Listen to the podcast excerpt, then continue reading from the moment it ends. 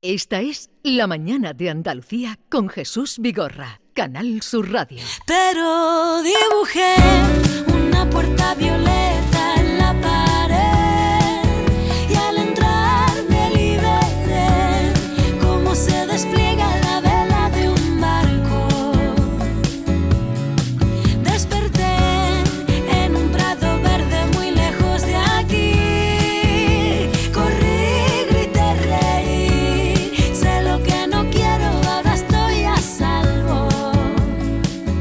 Mañana es el Día Internacional de la Eliminación de la Violencia contra la Mujer. Ustedes llevan ya días oyendo hablar de este asunto, llamando la atención sobre este asunto. Y en su víspera nosotros también queremos hoy mostrar algunos testimonios que, que nos hagan eh, caer en la cuenta de eh, la grave situación que muchas mujeres padecen. Yolanda Garrido. Sí, porque eh, hoy tenemos aquí tres testimonios. Pasa, pasa. Una de nuestras invitadas está llegando ahora. Durante la celebración del Día de Mañana Jesús, 25 de noviembre, Día Internacional, como bien decías, por la eliminación de la violencia contra la mujer, se van a celebrar en todo el mundo manifestaciones, protestas, concentraciones por la abolición de las violencias que sufren las mujeres en todo el mundo. La violencia contra las mujeres y las niñas sigue siendo preocupante. Una de cada tres mujeres se ve afectada por algún tipo de violencia de género y cada 11 minutos una mujer o niña muere asesinada por un familiar. En la idea de tomar conciencia de esa situación, Yolanda además ha rastreado y buscado a tres mujeres extraordinarias que, mm, que han pasado por ahí. Y quisiéramos que nos dieran testimonio de, de cómo lo han vivido. Eh, así es que voy a presentarle y que sean ellas las que nos cuenten eh, ante, testimonio, ante el día de, de la eliminación o contra la, la eliminación de la violencia hacia las mujeres. Eh, Jenny, que es eh, peruana. Buenos días, Jenny. Buenos días. Está también con nosotros Estrella, que es andaluza, de Sevilla. Estrella, buenos días. Hola, buenos días. Y Xiomara, eh, que es de Venezuela. Xiomara, buenos días. Hola, buenos días a todos. Bienvenidas. Me gustaría que fuerais vosotros, Jenny, tú, que nos contara. Tú has pasado por ahí, por haber vivido episodios y, y largo tiempo de, de haber sentido la, la violencia y la violación incluso, ¿no? Sí, muy buenos días a cada uno de ustedes. Pues mi nombre es Jenny, eh, soy nacional de, de Perú, tengo 46 años y pues mi, mi época de violencia empezó desde los 6 años. Eh, pasé mucha violencia, fui violada a los 6 años, eh, viví en una familia donde la violencia era constante, mi madre era una persona abusada eh, y normalicé la situación viviendo muchas, muchas etapas de violencia. Pensaba que esto era lo que me tocaba vivir, que era parte del vivir. Eh, hace algunos años eh, tenía una situación con una pareja con la cual tenía problemas eh, eh, emocionales y al tener una discusión salí a la calle y pues fui atacada por cuatro personas las cuales me hicieron beber, ingerir un- unas bebidas y fui violada por estas cuatro personas. Al, amanecí en un callejón, pedí ayuda, fui a una comisaría. Nunca mm, me hicieron caso, pensaban que yo, como es la, el pensar de machista que hay en, este caso en, Latinoamérica, ¿no? Eh, y me decían que yo había buscado esto por andar a las 11 de la noche en la calle. Pues eh, la sociedad a veces es muy cerrada en ese aspecto. Pues pasó el tiempo, yo denuncié, esto nunca llegó a buenos términos porque el juez, a pesar de que yo había estado en un hospital mental durante un mes, había tenido un episodio de intento de suicidio, el juez dijo que desestimó mi caso, dijo que no habían pruebas suficientes, eh, habiendo yo pasado, vamos, todas las pruebas, no había eh, pruebas suficientes para llevar a juicio. Estas personas fueron encarceladas por otro delito, a lo cual yo apelé el caso. Eh, en este transcurso del tiempo yo conocí a una persona, la cual, entre comillas, me enamoré, pero no fue enamoramiento. Pensé que era una persona a la cual yo podía acudir, que me iba a apoyar. Él se enteró de toda esta situación que yo estaba pasando. Él Ujú. utilizó esto para manipularme, envolverme. Yo era una persona profesional, eh, me desempeñaba como maestra de inglés, tenía un, un buen trabajo, una buena situación económica, pero él me, me usó todas estas cosas como suelen estos, digámoslo, gandallas utilizar todas estas, estas cosas que tus debilidades como armas para poderte manipular y hacerte pensar de que es realmente la única persona que te puede salvar, la única persona que te puede apoyar, la única persona en la que tú puedes confiar. Esta persona me manipuló tanto que me llevó a, a la prostitución, a utilizarme eh, no solamente a mí, comenzó a, a- me di cuenta en este transcurso que tenía otras mujeres a las cuales nos maltrataba. Eh, aún guardo el tatuaje que tengo en el cuerpo que literalmente nos tatuaba a todas con el nombre de él como si fuéramos una mercancía. Y pues nos quitaba nuestro dinero, nos golpeaba. Esto llegó a que yo tuviera que mi menor hija, en ese tiempo cinco años, entregarla a su padre porque no quería que sea parte, viviera estos episodios de violencia.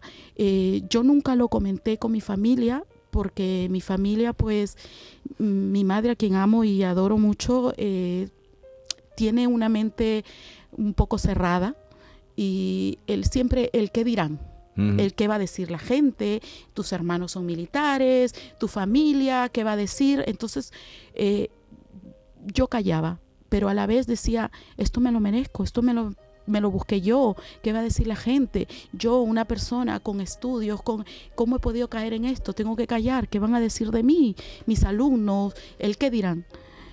Pero llega un momento que tú te miras al espejo y dices, ¿qué estás viviendo?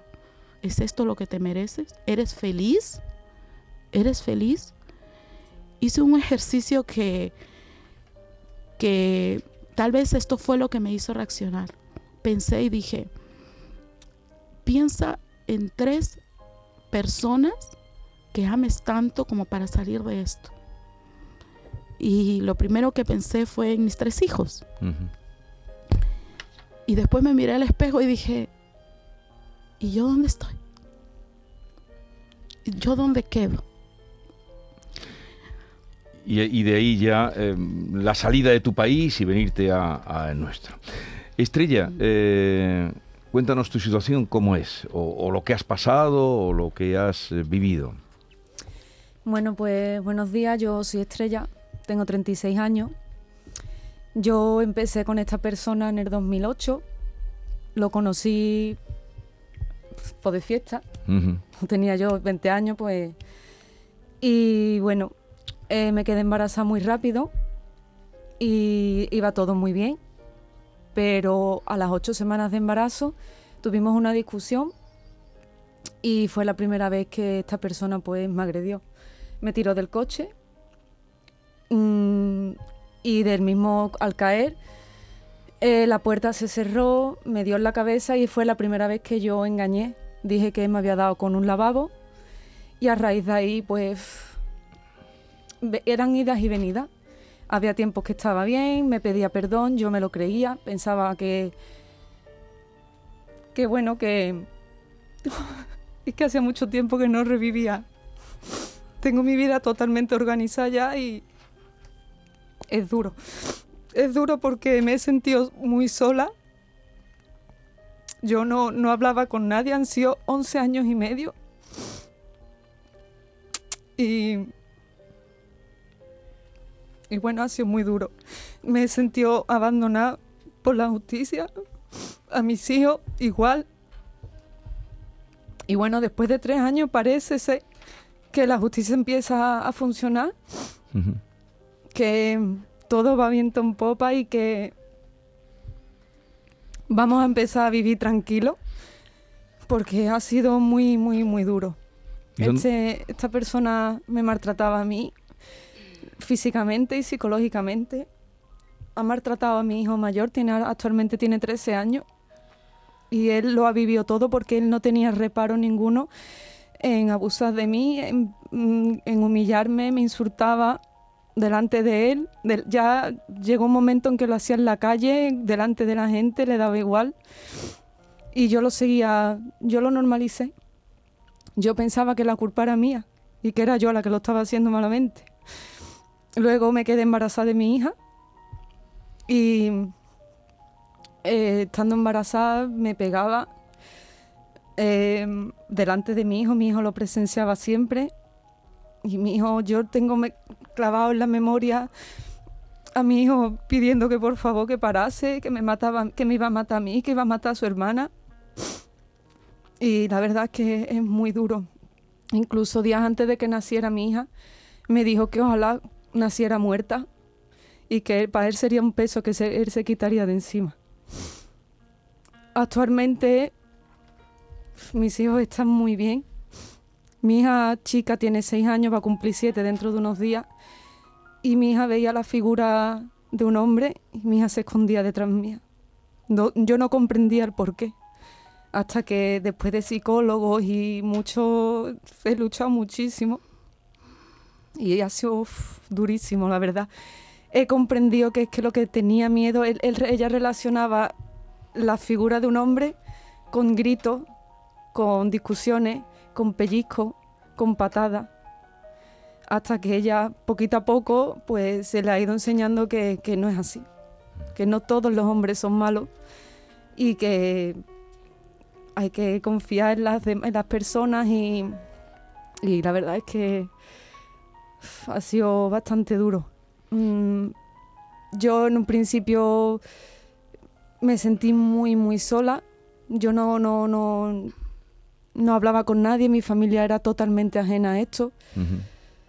Porque yo soy una persona muy reservada. Mi familia, yo vengo de una familia totalmente estructurada, mis padres llevan treinta y tanto, cuarenta años juntos, mis tíos, mis primos, Sí. todos. Y yo decía, bueno, ¿yo qué soy? ¿La oveja negra de la familia? No. A mí me da vergüenza que van a pensar de mí, que yo... Y me callé, me callé, me callé, me callé hasta que llegó un momento en que yo dije, a mí me puedes matar en una esquina, digo, pero a mis hijos no le vas a hacer tú lo que me estás haciendo a mí. Y ahí fue cuando hablé con una amiga, mi amiga Susana, y ella fue la que me dijo, llégate a donde te tengas que llegar, esto se denuncia y si no hablas tú con tus padres voy a hablarlo yo. Y fue ella la que habló con mis padres, porque yo no era capaz de hablar con mis padres y contarles lo que me estaba pasando Y te apoyaron. pues, desde el principio. Mis padres, mi hermano, toda mi familia, mis amigos, la verdad es que sí. Bueno, vamos a conocer eh, y a saludar. Desde luego, os agradezco enormemente eh, pues que estéis aquí contando esto por las personas a las que pueda, sobre todo, por, para que seamos conscientes del problema real y que existe, como en, pues, en personas, en familias normales se da, y sobre todo mm, pueda abrir los ojos también a, otras personas ¿no? que estén pasando por ahí o que tengan alguna persona cercana que lo esté pasando mal. Eh, Chiorama, buenos días, bienvenida. Cuéntanos. Hola, muy buenos días. Mi nombre es Xiomara, soy venezolana, tengo 55 años. Eh, soy jurista y trabajo la parte también sanitaria. Eh, son dos carreras fundamentales en esto sobre la violencia de la, de la mujer. Bueno, mi caso es que a los 12 años mi, mi padrastro abusó de mí sexualmente por venganza a mi madre, porque mi madre eh, era enfermera y, y bueno, se cansó de que él la golpeara y, lo dejó. Y cuando ya estaba trabajando ha llegado a casa y bueno, me agredió a mí, me violó y, y gracias a los vecinos este, estoy viva. Eh, a raíz de ahí, a raíz de ahí, eh, una violación no se supera, no se supera, se, se mantiene en karma, pero cuando empezamos a ver más casos y casos y casos es como que re- revives, revives, pero ya eres más fuerte, ya eres más fuerte, ya nadie te va a hacer daño. Más bien estás aquí para ayudar a otras mujeres, a otras niñas, para fomentar, para ayudar, para ayudar a aquellas mujeres que hoy en día, en casa, con familia, están siendo violadas, maltratadas, y que nadie lo sabe, y que no tienen el valor, no tienen el valor de denunciar por miedo, porque muchas a veces son extranjeras, otra el que dirán, otra que son de familia, porque hoy en día tengo muchas, muchas, muchas amigas, mujeres que están pasando lo mismo. Le digo, ven, te ayudo, ven, te ayudo. Mujeres que desde pequeña han sido violadas por sus padres, por sus hermanos, y son españolas. Son españolas. Y tengo amigas extranjeras que también están pasando por españoles que están siendo agredidas. También le digo, acudan, denuncien, no tengan miedo, no la van a deportar, no le va a pasar nada. Por favor, no tengas miedo.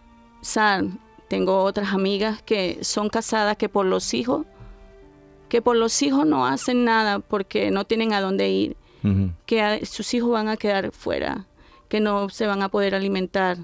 Entonces resulta ser que no. Le digo, la enferma eres tú.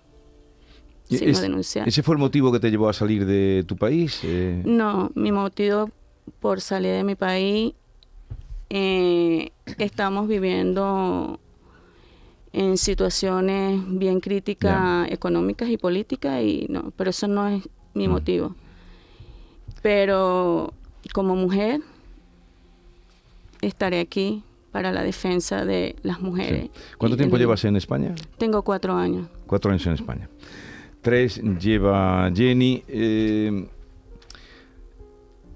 ¿Habéis encontrado ayuda cuando ya dais el paso adelante? ¿Se puede encontrar ayuda? ¿O dónde la habéis encontrado vosotras? El, origen de decir hasta aquí, eh, Jenny decía, son mis tres hijos, pensé en ellos, igualmente Estrella, eh, piensa en su hija, esto no lo vas a hacer con mis hijos, igualmente tú, pero ya cuando dais el paso adelante, ¿Dónde encontrasteis ayuda? Mira, em, yo tuve que salir de mi país porque eh, estas personas a las que yo había denunciado comenzaron a, buscar, a buscarme.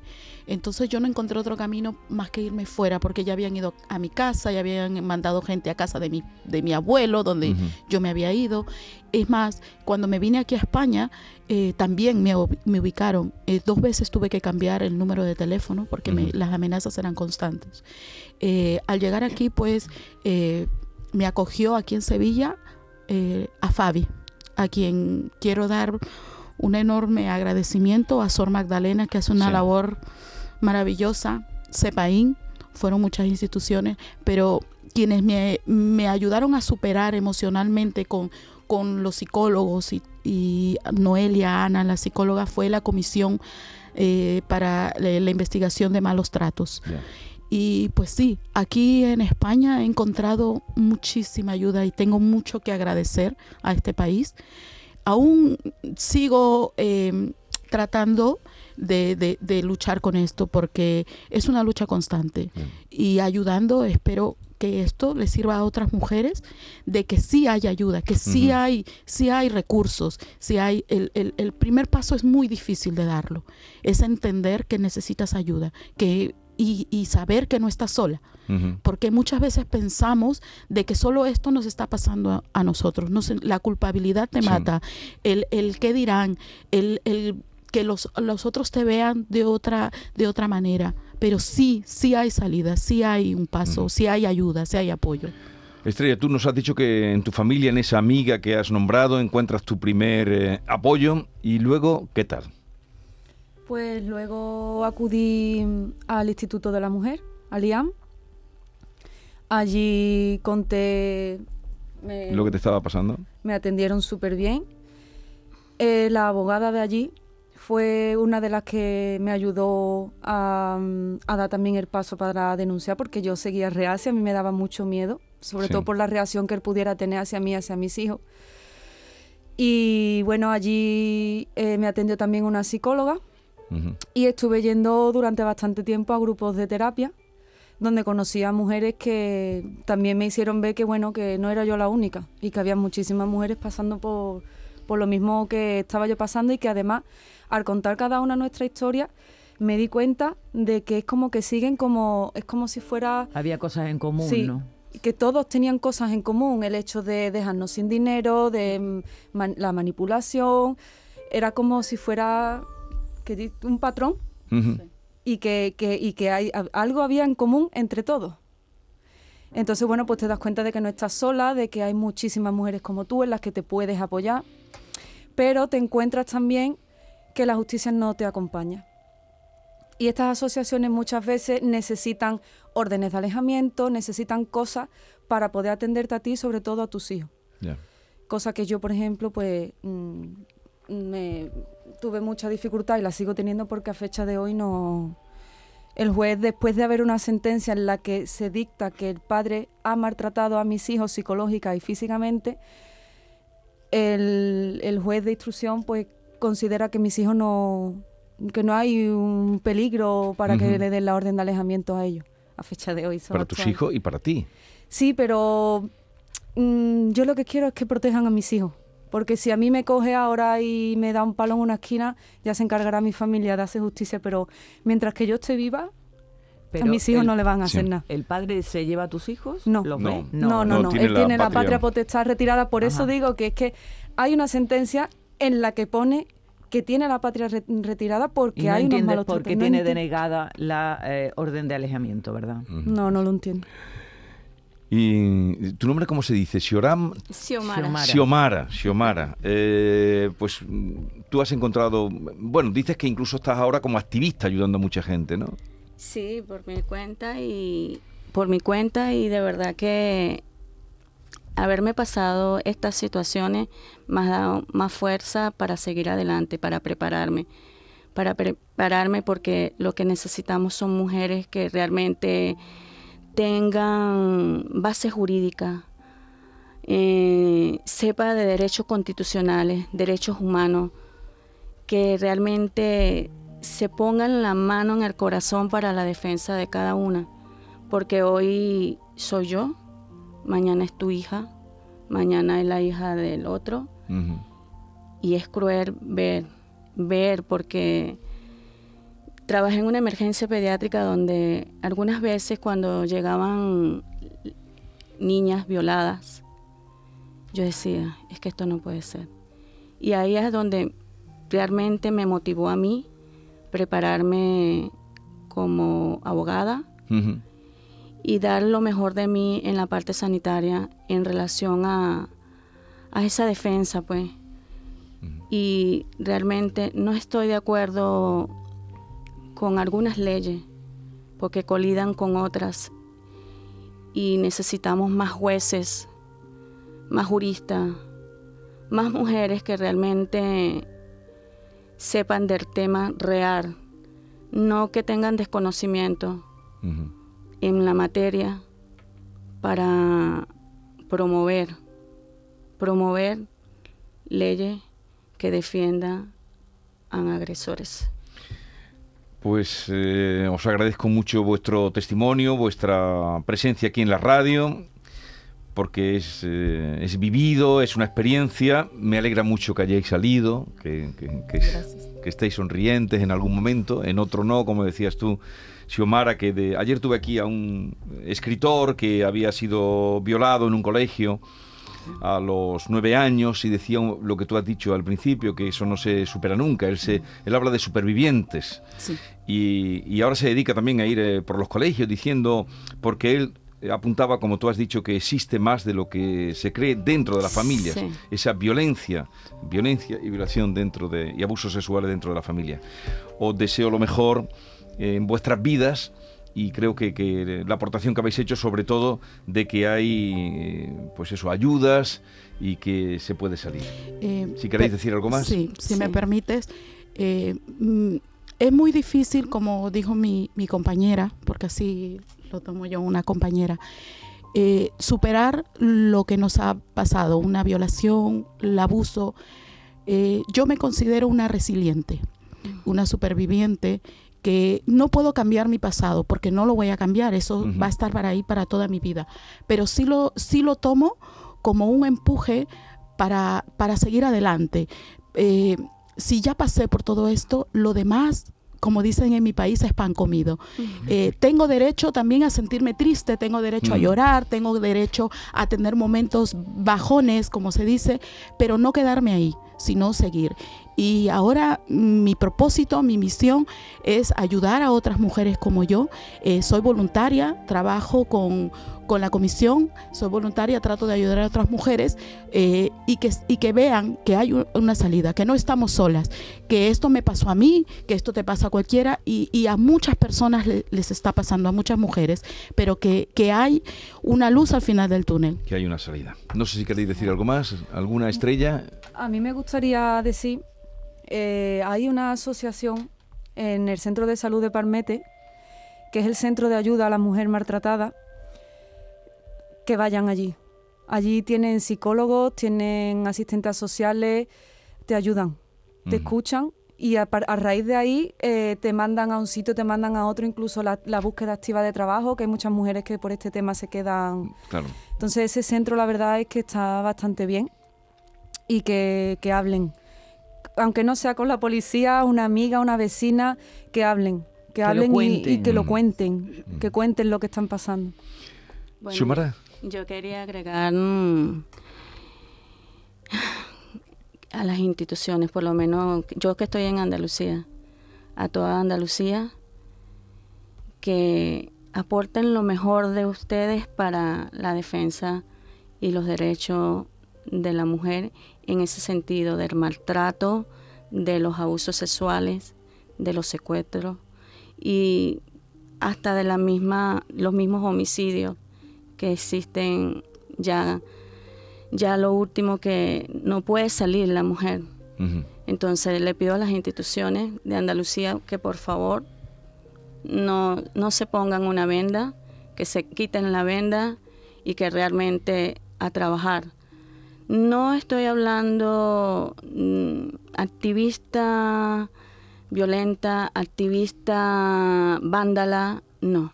Estoy hablando como una activista realmente de lo que se debe hacer. Eh, Xiomara, Estrella y Jenny, que tengáis muchísima suerte. Gracias por estar aquí. Creíamos que lo mejor que se podía hacer en la víspera y mañana también del Día mm, Internacional de la Eliminación de la Violencia contra la Mujer era eso, escuchar eh, experiencias como la vuestra. Os deseo lo mejor. Mucha suerte, os lo merecéis. Muchas Muchas gracias. gracias. Hoy vas a descubrir que el mundo es solo para ti,